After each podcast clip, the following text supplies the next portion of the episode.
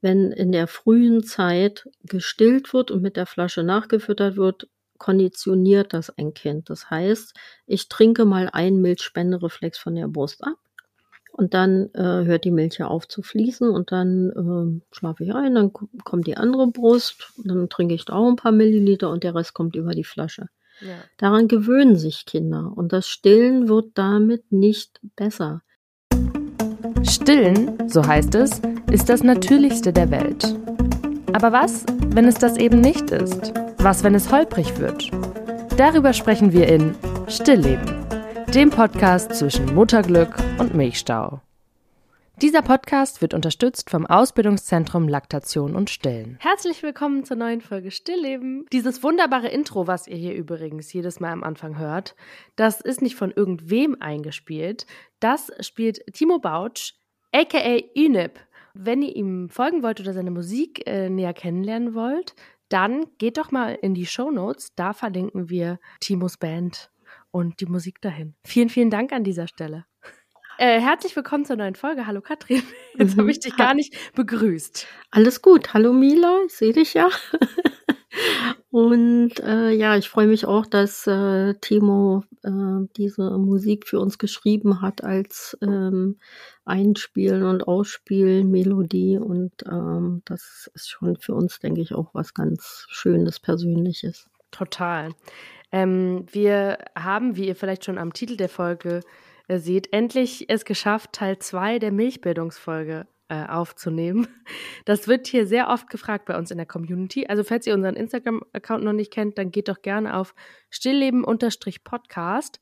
Hm, da kündigen wir auch immer an, wenn es eine neue Folge gibt und ähm, ja, und machen ein paar Umfragen. Das ist nämlich der zweite Teil dieser Folge heute. Wir sprechen erstmal noch über Milchbildung, all das, was in die erste Folge nicht mehr mit reingepasst hat. Und äh, danach ähm, machen wir ein kleines QA und sprechen über die ganzen Fragen, die ihr uns so geschickt habt. Wir schaffen vermutlich nicht alle, aber einige schafft Katrin vielleicht zu beantworten. Noch, ich hoffe, die Folge wird nicht zu lang. Ähm, ja, Katrin, wie geht's dir und wie ist so das, das fände ich eigentlich gerade ganz spannend, wie ist so der Rücklauf zu unseren Folgen? Merkst du auch, dass Milchbildung ein großes Thema ist? Erstmal danke der Nachfrage, Mila. Mir geht's gut. Ich bin äh, wahnsinnig viel beschäftigt auf mehreren Ebenen, wie du ja weißt, und manchmal dann eben halt auch so ein bisschen K.O. und erschöpft, aber ähm, das Thema mangelnde Milchbildung ist immer wieder ein Thema. Also mangelnde Milchbildung beziehungsweise äh, mangelnde Gewichtszunahme des Kindes, nicht erreichen des ähm, ähm, Ge Geburtsgewichtes. Ähm, ja, das ist ein großes Thema. Das ist ein großes Thema und immer wieder kommen Anfragen dazu. Manche Sachen kann man dann telefonisch besprechen, andere muss man sich wirklich ansehen. Das ist aber ein wirklich ein großes Riesenthema und das wird mit Sicherheit auch nicht weniger. Ja, ich muss gerade an dieser Stelle sagen, falls ihr hier äh, Geräusche im Hintergrund hören solltet, ich höre gerade, mein Sohn ist noch nicht im Bett, wo er eigentlich hingehört zu dieser Uhrzeit, aber nicht wundern. Ähm, ja, ich, ähm, wir wollen jetzt ein bisschen anknüpfen an unseren ersten Teil der Milchbildung. Da hatten wir ja alles äh, ja noch nicht alles geklärt, aber erstmal haben wir quasi so diese ganzen Ammenmärchen geklärt, wie die Milchbildung äh, angeblich ähm, gefördert werden kann, was sich dann aber vor allem, also was du ja auch gesagt hast, ähm, nicht so richtig in Studien widerschlägt und eher einen Placebo-Effekt hat. Und deswegen wollen wir heute so ein bisschen tiefer in die Materie gehen. Was kann man denn wirklich machen? Wenn man das Gefühl hat oder wenn man es auch äh, eindeutig sieht, dass das Kind nicht ordentlich zunimmt. Das ist nämlich ja auch das, das Problem tatsächlich am Stillen, dass du gar nicht weißt, wie viel das Kind trinkt. Also mich fragte mal irgendwann mhm. eine Mama, die halt ähm, die Flasche gab, dass wie viel mein Kind so pro Mahlzeit trinkt. Mhm. Und ich war auch nur so, ja, eine Brust voll. Konnte ich ihr nicht sagen. Ähm, mhm. Keine Ahnung. Das ist natürlich dann total schwierig, wenn man sich da umstellen muss, schätze ich mal. Ne? Wenn einem jetzt dann die Hebamme, in den meisten Fällen ist es ja dann die Hebamme oder der Kinderarzt sagt, ähm, ja, ihr Kind nimmt nicht zu und ab jetzt kommt es in so einen kritischen Bereich. Wo beginnt eigentlich dieser kritische Bereich? Also beginnt der schon, wenn das Kind, äh, sagen wir mal, zehn Tage nach Geburt noch nicht das Geburtsgewicht hat oder ist es schon wie früher? Das, was wir hören in der Beratung, ist, ähm, der kritische Bereich ist schon viel früher. Kind ist geboren, je nach Geburtsmodus ähm, und auch Routinemaßnahmen in der Klinik, die hatten wir ja schon mal besprochen. Wird das Kind getrennt von der Mutter oder äh, darf es im Hautkontakt bleiben bis zum ersten Stillen? Dann kommt eine Ruhephase des Kindes, dann kommt äh, eben die Frage, ne, ist das Kind angezogen und im Beistillbett neben der Mutter? Ähm, wie oft meldet sich das Baby? Und dann halten die meisten so zwei, drei Tage die Füße ruhig und still. Und dann kommt die U2 am dritten oder am vierten Lebenstag vor der Entlassung. Und dann stellt man fest, uh, das Kind hat ja zehn Prozent abgenommen, jetzt müssen wir zufüttern. Und das ist eigentlich der größte oder der, der schwierigste Punkt in der ganzen Geschichte, weil wenn man von Anfang an hinschaut, Nochmal, ne, wie war die Geburt? Sind Medikamente eingesetzt worden? Gab es eine Spinalanästhesie? Gab es eine Peridualanästhesie? Gab es Oxytocin unter der Geburt als Wehenverstärker? Gab es eine Sauglockengeburt? Das spielt alles mit rein. Und wenn da nicht gut ähm, für Haut-zu-Haut-Kontakt, häufiges Stillen und wenn äh, das Kind nicht trinken möchte, häufige Handentleerung und mit dem Löffel zufüttern oder oder oder, dann kommt es eben halt zu diesem dann, ich sage jetzt mal, Super-GAU, dann kriegen alle einen Schreck und oh ja, sie müssen jetzt zufüttern. Und je nachdem, in der einen Klinik wird dann über die Brust zugefüttert, in der nächsten Klinik wird per Fingerfeeding zugefüttert und in der dritten Klinik wird mit der Flasche zugefüttert. So gehen die Familien dann nach Hause und leben Aber das natürlich auch erstmal weiter, weil woher sollen sie dann wissen, ähm, was ist jetzt hier richtig und, und was bringt mich jetzt hier eigentlich ins Stillen? Hm. Und die meisten füttern dann Prämilch äh, zu und nicht andere Muttermilch oder? Ja, die füttern dann erstmal Prämilch zu, weil wo soll dann die andere Muttermilch herkommen? Na, es gibt ja auch Muttermilchbanken. Also manche, ja. aber das ist dann vermutlich so, so wahnsinnig selten. Das ist ähm, auch nicht bezahlbar. Also die Muttermilchbanken, die wir in Deutschland haben, oder in, äh, speziell jetzt in Berlin beispielsweise, aber auch in Deutschland, die sind ja ähm, äh, hauptsächlich dazu aufgestellt, ihre Frühgeborenen mit Frauenmilch zu ähm, versorgen. Und ähm, da kann man als Privatperson keine Milch kaufen. Und das ist die oberste Priorität, dass Kranke und Frühgeborene, Neugeborene ähm, keine Fremdmilch kriegen, kein künstliches oder beziehungsweise Kuhmilch-Eiweiß. Ne? Also ich kann jetzt mal mit, mit einem Beispiel ähm, an einem Beispiel vielleicht erklären, wie das so funktioniert. Also mich rief eine Familie an in der letzten Woche, das ist auch ziemlich äh, ja, also präsent sozusagen. Das Kind ist äh, fast drei Wochen alt, hat noch nicht das Geburtsgewicht äh, wieder erlangt. Die Geburt war so, dass es ein, ein Kaiserschnitt war aus äh, geburtstechnischen Gründen und ja, auf der Wochenbettstation wurde gestillt, so wie es eben kam. Dann hat man relativ früh auf der Wochenbettstation angefangen abzupumpen und zu äh, fiedern, also Fingerfeeding, das ist eine alternative Fütterungsmethode. Und so ging es dann eben halt weiter zu Hause und ähm, ja, und dann mit knapp drei Wochen war immer noch nicht das Geburtsgewicht wiedererlangt, weil dann die Empfehlung war 15 Minuten stillen, dann abpumpen, dann fiedern.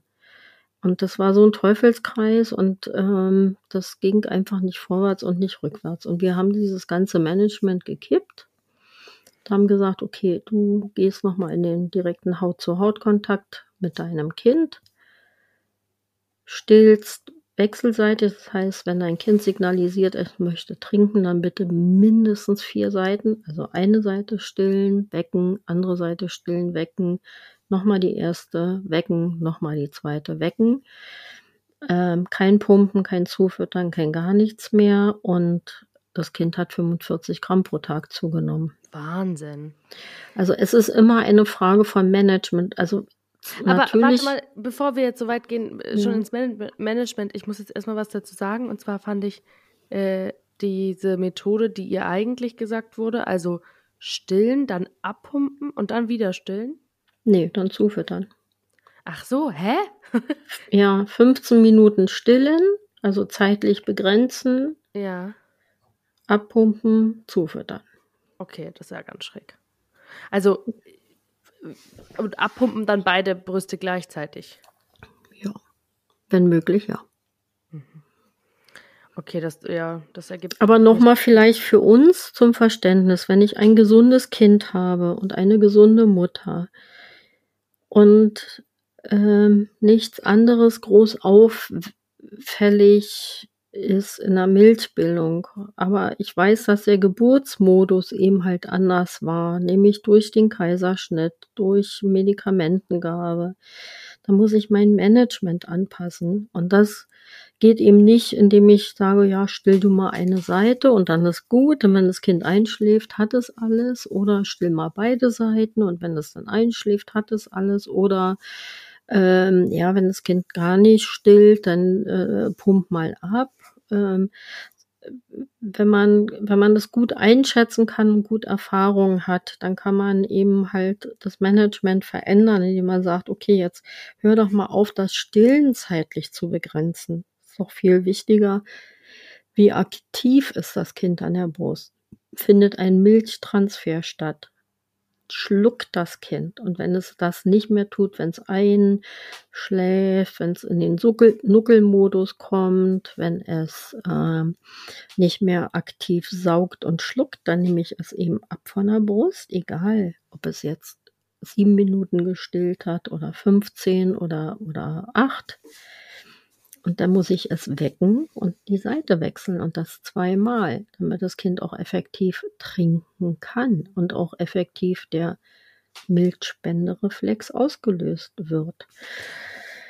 So, also äh, um die um die Geschichte abzukürzen, das Kind hatte innerhalb von wenigen Tagen gut zugenommen, also innerhalb von zwei Tagen 90 Gramm im Durchschnitt. Also die Gewichtszunahme war dann zwischen 35 und 65 Gramm pro Tag und hat jetzt das Geburtsgewicht wieder erlangt und alles ist schickt. Toll. Großartig und vor allem natürlich, man muss auch dazu sagen, nicht nur diese Technik und euer Management hat damit zu tun, sondern dann natürlich auch vor allem der Hautkontakt. Ne? Also das darf ja. man nicht unterschätzen und das darf man nicht auch unter den Teppich kehren. Mhm. Also wie wichtig das ist. Ich glaube, in jeder, ich kann in jeder Stillproblemsituation, die ich hatte, und ich hatte ja einige, hatte ja schon mal erzählt, ähm, war das tatsächlich die schnellste Heilung. Brust nackig machen, Kind auf die Brust und einfach ein bisschen schlafen. Mhm. Deshalb äh, sprechen wir auch in unseren ähm, Fortbildungs- und Weiterbildungs- und Ausbildungsseminaren vom, vom Ausbildungszentrum Laktation und Stillen auch über nicht mehr äh, Bonding äh, oder Haut zu Hautkontakt, sondern eher therapeutischen Hautkontakt, weil es hat schon auch einen therapeutischen Touch dass das Kind äh, unterstützt wird in, in seiner Homöostase, dass das Kind unterstützt wird in, in seiner Wärmeregulation, dass es aktiver ist in seinem Trinkverhalten und, und, und. Und gerade in der äh, frühen Neugeborenenzeit, da bringt es so ganz viel, wenn man das Kind im, im Hautkontakt hat, im therapeutischen Hautkontakt, um eben das Kind zu unterstützen und aber auch die Mutter zu unterstützen in ihrer Milchbildung. Das ist eine Win-Win-Situation für beide. Ich muss was äh, gerade erzählen, es fällt mir gerade dazu ein. Und zwar, mein Kind ist ja schon ein bisschen über anderthalb und ich habe abgestillt, wozu wir natürlich auch eine Folge machen werden in der zweiten Staffel, die kommt im Jahr 2022. Ähm, und ich habe abgestillt im Oktober final, also wirklich Anfang Oktober, das ist jetzt schon drei, drei vier Monate her. Und neulich, ähm, oder mein Kind schläft gerne auf meinem, auf meiner Brust oder halt so auf meinem Bauch oder so, legt sich dahin. Lagen wir da so, haben beide Mittagsschlaf gemacht und auf einmal gucke ich und die Milch läuft schon. Mhm. Das ist jetzt natürlich eine äh, ganz andere Situation, aber natürlich mhm. ist es auch Oxytocin und die mhm. Milch ist immer noch nicht weg und das finde ich irgendwie ganz interessant an dieser Stelle zu sagen, weil ich habe auch eine Freundin, der habe ich das dann erzählt, die hat vor über einem Jahr abgestellt und bei mhm. ihr läuft auch ab und zu noch die Milch mhm. aus. Mhm. Fand ich ganz, ähm, ja.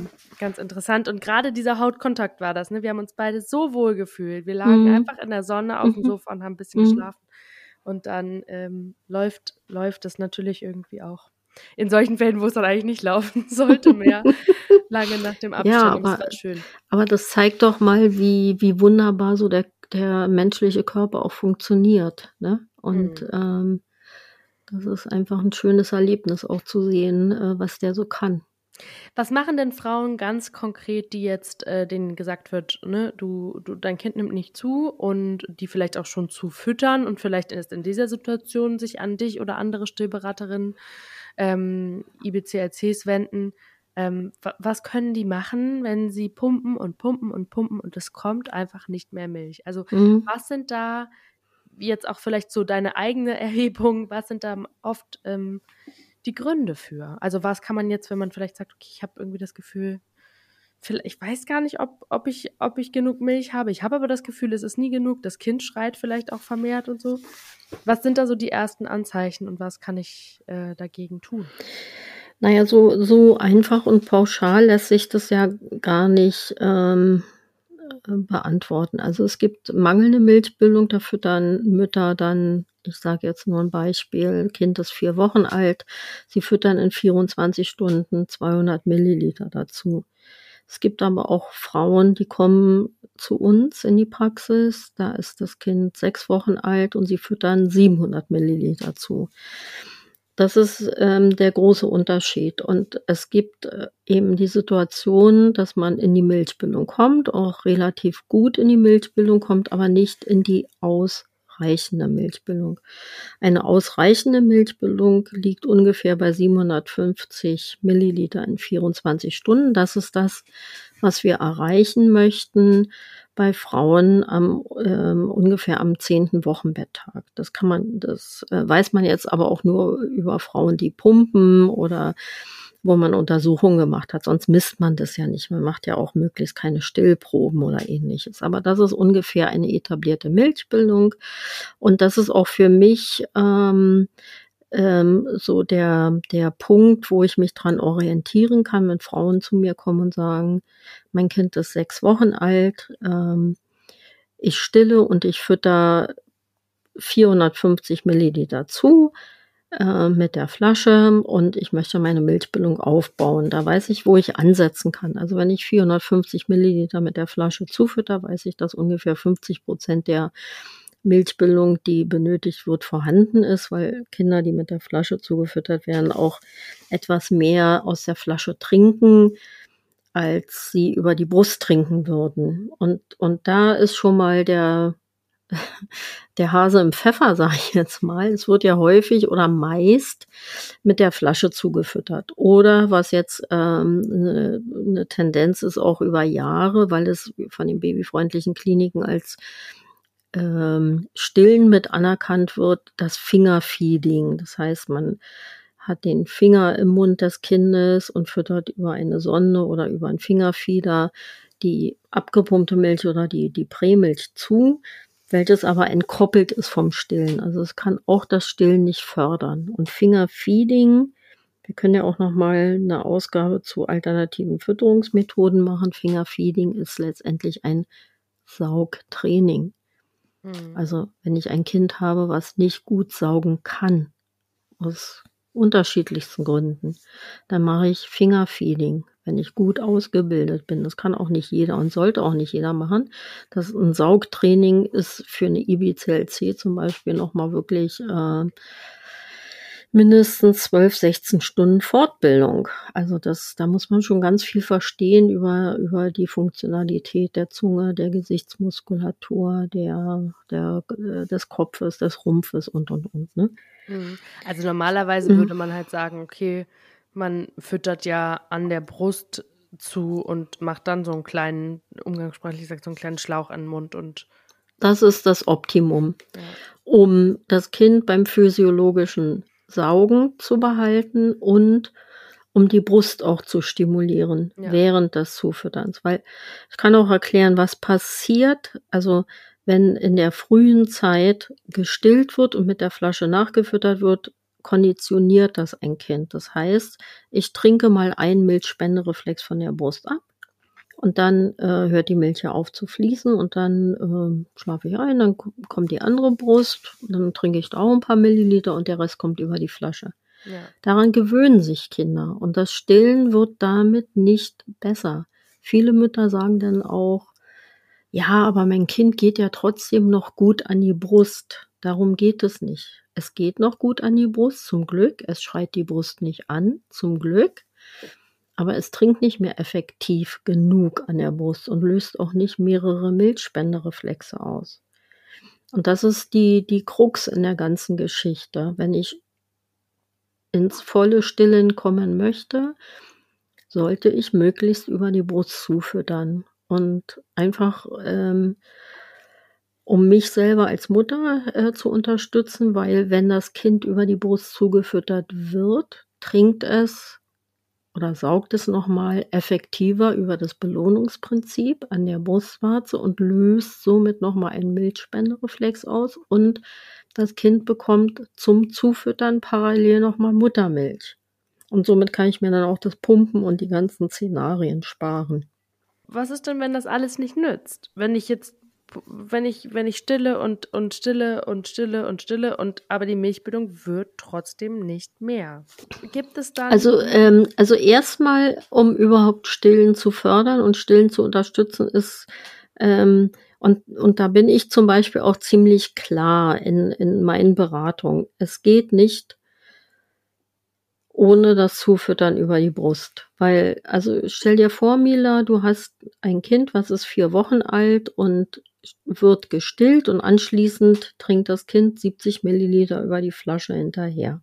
ja, dann wird es halt nur noch gestillt, um den Kontakt zur Mama zu haben. Richtig. Und die Milchbildung bildet sich dann wirklich nicht auf. Und selbst wenn ich das medikamentös unterstütze und die Frau pumpt und pumpt und pumpt und bildet tatsächlich mehr Milch, wird aber die Flaschenfütterung nicht weniger, weil das Kind auf die Flasche konditioniert ist.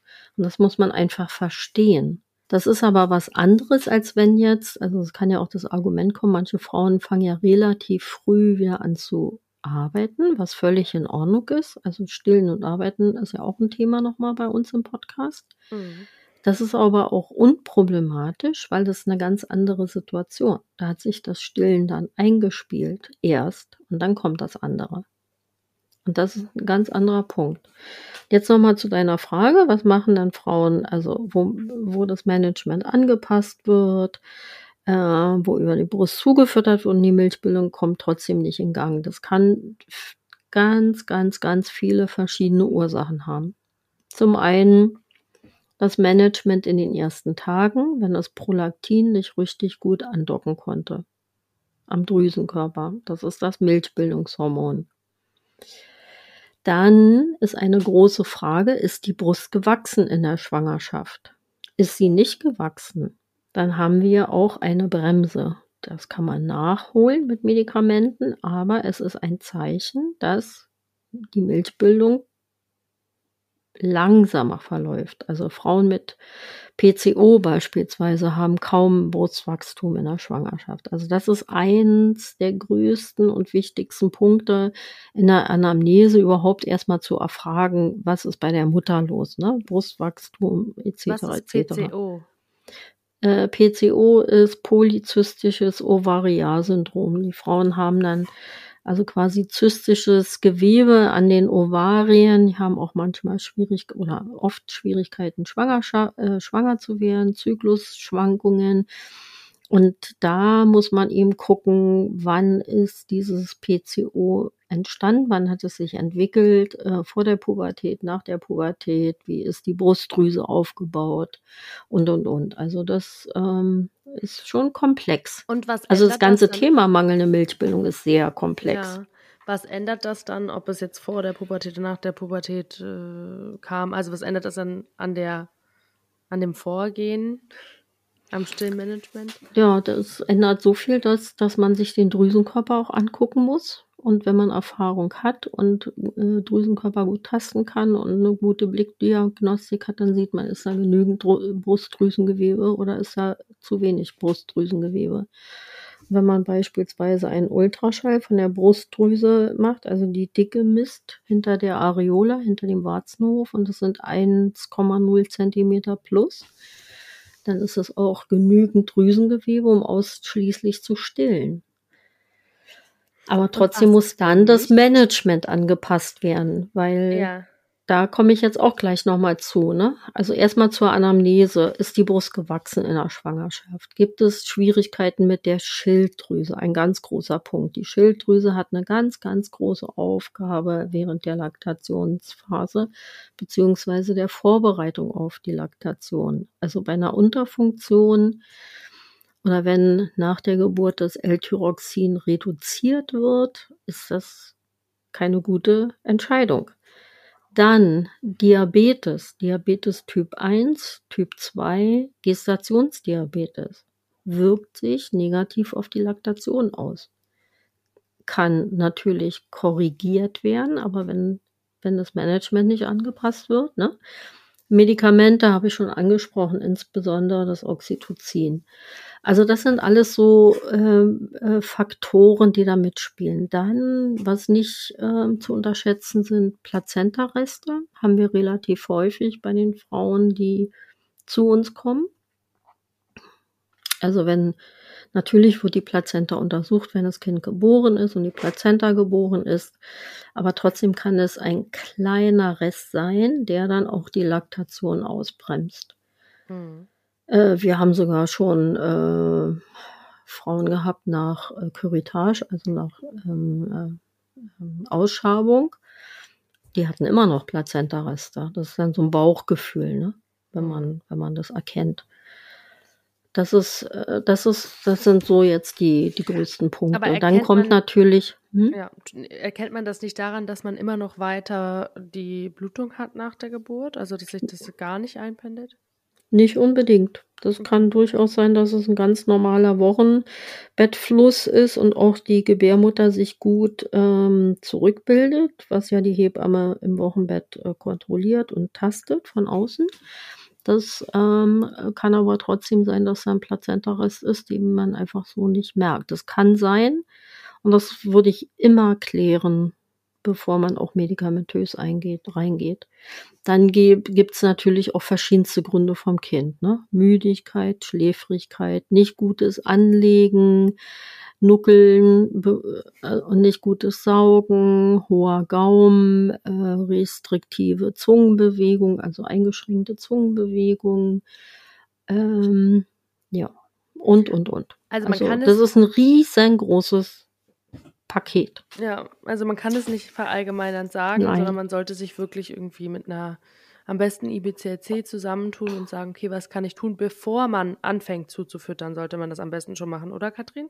Naja, oder wenn, wenn äh, die Notwendigkeit besteht des Zufütterns, dann eben schauen, also äh, in welche Richtung möchte ich gehen und, ähm, und was ist das Sinnvollste. Also mhm. da bin ich auch, also ich bin da ziemlich klar auch in meinen Beratungen. Wir haben natürlich auch manchmal ähm, Familien bei mir, die sagen, ja, und kann man dann nicht einfach mit der Flasche weiter füttern und wir bauen die Milchbildung auf und wir gucken dann mal.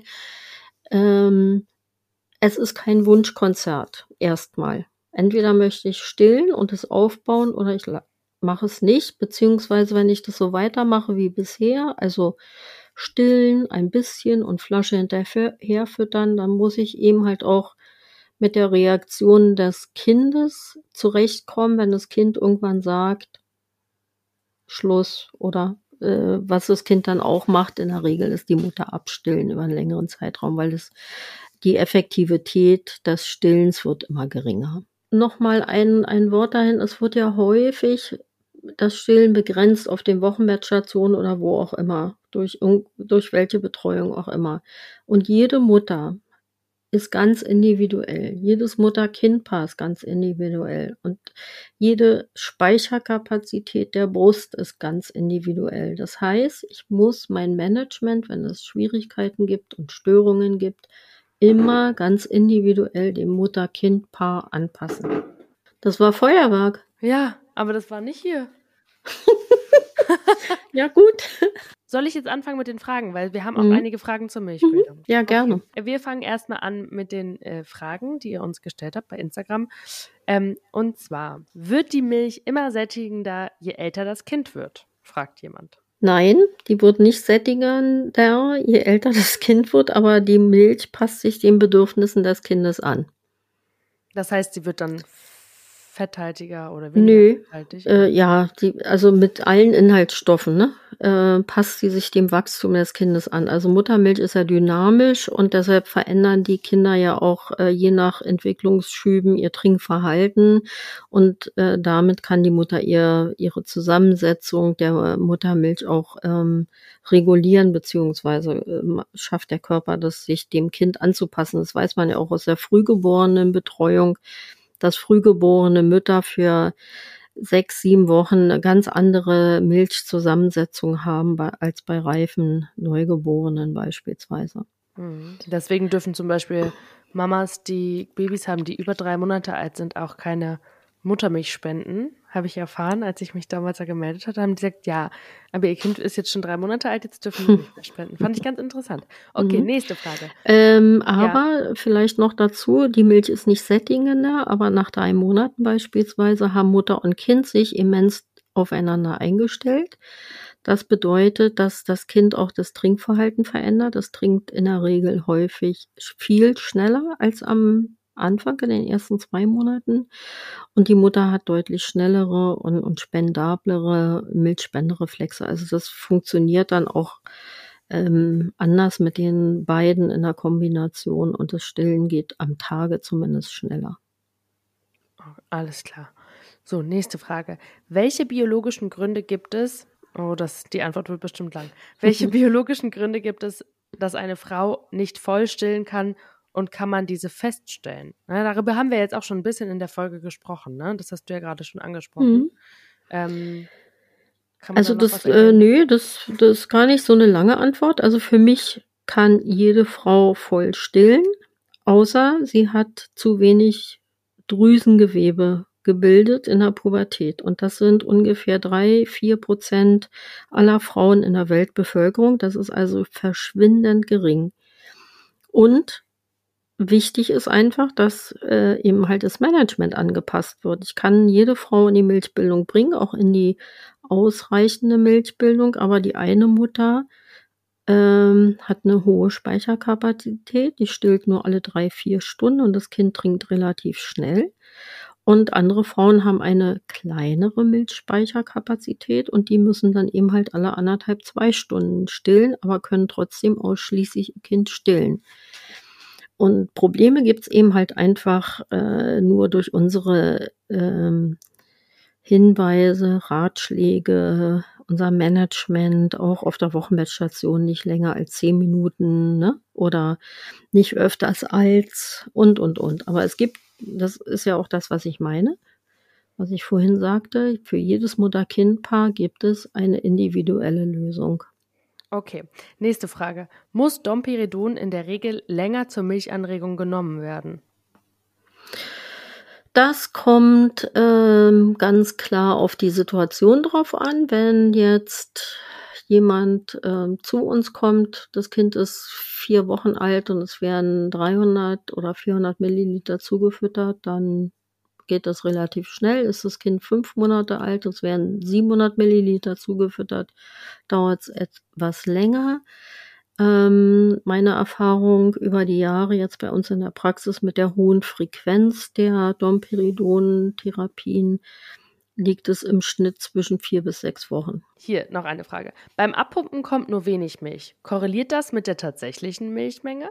Auch ganz individuell, also frühgeborene Mütter beispielsweise, die von Anfang an ja in den ersten drei Tagen Handentleerung machen optimalerweise und dann äh, regelmäßig abpumpen, um die Milchbildung überhaupt erstmal für ihr kleines Frühgeborenes aufzubauen. Die sind geübt. Und andere Mütter sind gegebenenfalls nicht geübt. Und es gibt Frauen, die reagieren überhaupt nicht gut auf elektrische Pumpen, weil sich der Milchspendereflex nicht auslösen lässt. Das ist diese sogenannte Blockierung, ne? Schmerz, Stress ähm, Und gewisse Dinge können den Milchspendereflex blockieren und dann kommt nicht ein Tropfen aus der Brust, obwohl die Brust ganz voll ist. Hm. Ja, und das ist kein das Maßstab für die Frauen, also Frauen, die denken, ach so, ich pumpe jetzt mal nach drei Monaten ab und guck mal, wie viel Milch da überhaupt da ist. Das funktioniert so nicht. Nee. Weil wir sind keine Maschinen.